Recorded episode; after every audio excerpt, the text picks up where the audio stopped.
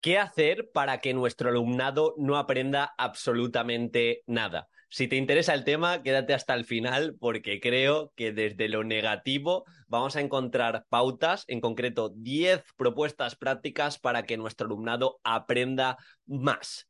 Y esto es crucial también en las oposiciones, a la hora de programar, a la hora de introducir intervención didáctica, intervención práctica, tanto en nuestros temas como en la unidad didáctica, etcétera es muy importante. ¿Y de dónde surge esta pregunta? Parece un chiflado. ¿Para qué quieres compartir esto, Diego? Pues a Héctor Ruiz, que quien me siga en mi newsletter, que por cierto os recomiendo que os apuntéis, es gratis y todos los lunes comparto cinco aprendizajes, cinco propuestas prácticas para que mejoréis como docentes, pues me conoceréis, o más bien conoceréis quién es Héctor Ruiz Martín. Para mí todo un referente, un mentor en cuanto a estrategias de aprendizaje y técnicas de estudio.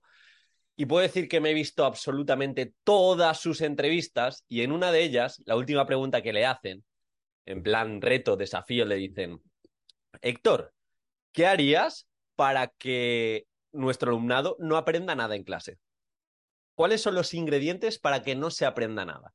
Y eso es lo que he hecho yo. Él dio una respuesta, dijo, bueno, al final podéis dilucidar de todo lo que he dicho en el vídeo, pues lo que hay que hacer sería lo contrario y no sé si dijo que mm, privarle de los sentidos para que no tuvieran, no pudieran ver ni escuchar, algo así. Yo le he intentado dar una vuelta y voy a compartir como 10 consejos para que nuestro alumnado no aprenda nada y si tenemos como o sabemos darle esa vuelta, pues esto lo aplicaremos para tener una intervención práctica desde la neurociencia y que nuestro alumnado sí que aprenda mejor. ¿Esto de dónde surge? Pues ya sabéis que dentro de mi curso de técnicas de estudio tenéis un curso dentro del curso también para vuestro alumnado, para que aprenda mejor, para que nuestra clase sea memorable, para enfocarnos en ese aprendizaje profundo con transferencia, ese aprendizaje significativo. No surge de la motivación y de la emoción, surge de una serie de rutinas basadas en neurociencia, de una serie de instrumentos metacognitivos, de utilizar la evaluación formativa con sentido, de utilizar estrategias cooperativas con sentido. Todo esto lo tenéis dentro del curso de técnicas de estudio, acceso de por vida, aparte de os explico, os enseño qué técnicas de estudio utilizar para vuestra oposición. Al final, una formación muy, muy completa que he querido democratizar y con un por un precio muy bajito que tengáis acceso de por vida. Empezamos ya. Primero, ¿quieres que tu alumnado no aprenda nada? Perfecto. No compartas bajo ningún concepto lo que esperes de él. Nada de evaluación compartida, nada de ser transparentes con la evaluación, y este seguiría el segundo consejo. Te recomiendo una evaluación oscura, ninja, una evaluación de brujas, donde tu alumnado no sepa cuándo mm, se le va a evaluar, cuándo se le va a calificar, no sepa muy bien lo que se espera de él, esos resultados de aprendizaje que sean como muy oscuros, quizá él esté escribiendo y se espere que esté haciendo una prueba, pero esa prueba no se va a evaluar. Un poco iría por ahí, la poca, la, la poca transparencia entre lo que esperamos y lo que él piensa que tiene que hacer. Tercer consejo, bajo ningún concepto conectes ese nuevo contenido con sus conocimientos previos. Da contenido, da contenido, da contenido, pero no hagas actividades de conexión, no hagas propuestas de reflexión sobre lo que se ha aprendido en, otros, en otras clases y también muy importante, no empecemos las unidades didácticas, no, no empecemos las situaciones de aprendizaje con nada motivador ni nada que inspire. Vamos a empezar con una lectura de una horita, una lectura de 50 minutos, muchos conceptos, sin hilar.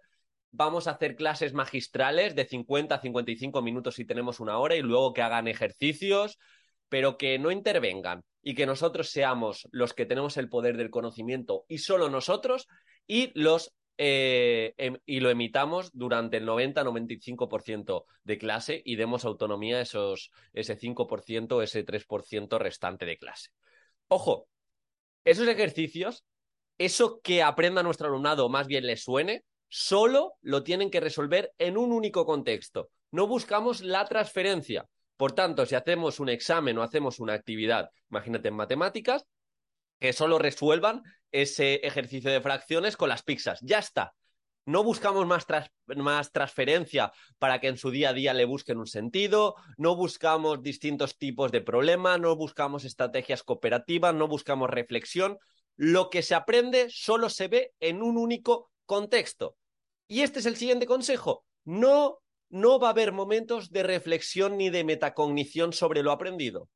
No va a haber preguntas, no va a haber interrogación elaborativa respecto a los conceptos aprendidos. Se aprende, se expulsa en el examen y ojo, este es el siguiente consejo. Un examen con la nota. Solo damos la nota.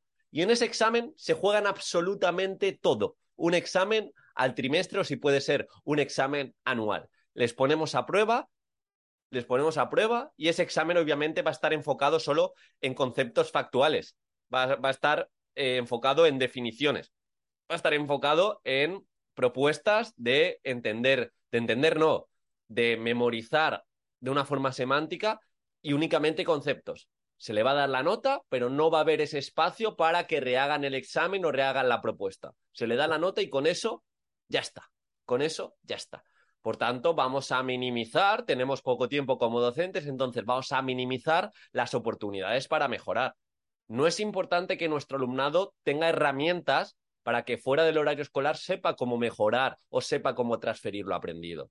O no va a haber ese feedback preciso del examen, sino tienes un, e, tienes un 5 porque estos dos ejercicios los tenías mal. Punto y final. Y como he dicho al principio, una técnica que va a funcionar para que nuestro alumnado no aprenda absolutamente nada es la práctica masiva. Es la práctica masiva. En un día, en un día, vamos a intentar dar todo el temario. Y solo vamos a hablar nosotros como docentes. Vamos a oír de esa práctica espaciada. Y vamos a dejar un día para que estudien. Ese día estudien ocho horas, nueve horas y ya está. Práctica masiva. Y también vamos a reducir los momentos de evocación o los momentos de recuperación. Vamos a oír de esas técnicas de descargas de cerebro, de intentar recordar que nuestro alumnado recuerde lo que ha aprendido sin nada adelante siempre todos los esquemas, todas las propuestas que hagamos con el material delante y con muchas ayudas. Vamos a reducir esa autonomía y que estén muy apoyados continuamente por el docente y siempre trabajo individual. Así que bueno, estos serían mis 10 consejos para que nuestro alumnado no aprenda nada. Si hemos sido un poco perspicaces, le damos la vuelta y van a aprender mucho más. Os pongo en contexto, evaluación compartida, Vamos a intentar compartir antes de empezar la lección o la unidad didáctica lo que esperamos de él, intentar conectar siempre los conocimientos previos. Vamos a empezar con una pregunta disparadora o con algo que motive e inspire para que se impliquen más al principio y luego ya distintas estrategias cooperativas, trabajos en grupo y fomentar esa autonomía. Aquello que aprendamos, vamos a intentar que se resuelvan o que demos solución en distintos contextos para que se dé esa transferencia. Ya de por sí cuesta mucho transferir nuestro aprendizaje y esto se ha visto en distintos estudios. Clásico estudio de que um, alguien que bucea se le explica ciertas técnicas en tierra, pues luego va a tener mucha dificultad de aplicarlo en agua, si, si realmente es luego, se le explica desde un principio en agua. O incluso se han hecho ejercicios de memorización en tierra y luego han tenido que recuperar esa información en agua y les ha costado más.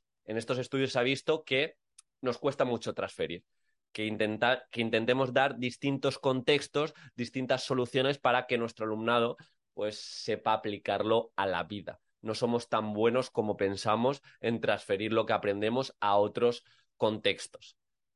Un examen con la nota, pues si hacemos exámenes o hacemos pruebas, más vale ese feedback preciso, concreto, y esa oportunidad para mejorar. Si han hecho un ejercicio mal o han hecho un proceso mal, que tengan la oportunidad de volver a hacerlo para que aprendan. Vamos a dar también pie a esa práctica espaciada. Si podemos explicar algún concepto o alguna resolución complicada en distintas clases, mejor que solo en una clase introducir mucha, mucha teoría para dar espacio, para dar espacio de una forma práctica, para que ellos incluso puedan transferirlo mediante Mm, esa metacognición mediante esa reflexión de lo aprendido, en definitiva, espaciar el aprendizaje, y los exámenes intentemos que sean competenciales en el sentido de que se vea esa transferencia de lo aplicado, que se busque esas relaciones, esa evocación que no sea directamente concepto, concepto, concepto. Así que bueno, estos son un poco de los consejos que recomiendo para que nuestro alumnado aprenda mejor. Por favor, que no seamos esos docentes magistrales que pensamos que únicamente tenemos nosotros la verdad y vamos a por esa practicidad y a utilizar la ciencia a nuestro favor. Espero que te haya aportado. Agradezco mucho tu manita arriba, tu comentario si tienes cualquier duda y nos vemos en el siguiente podcast.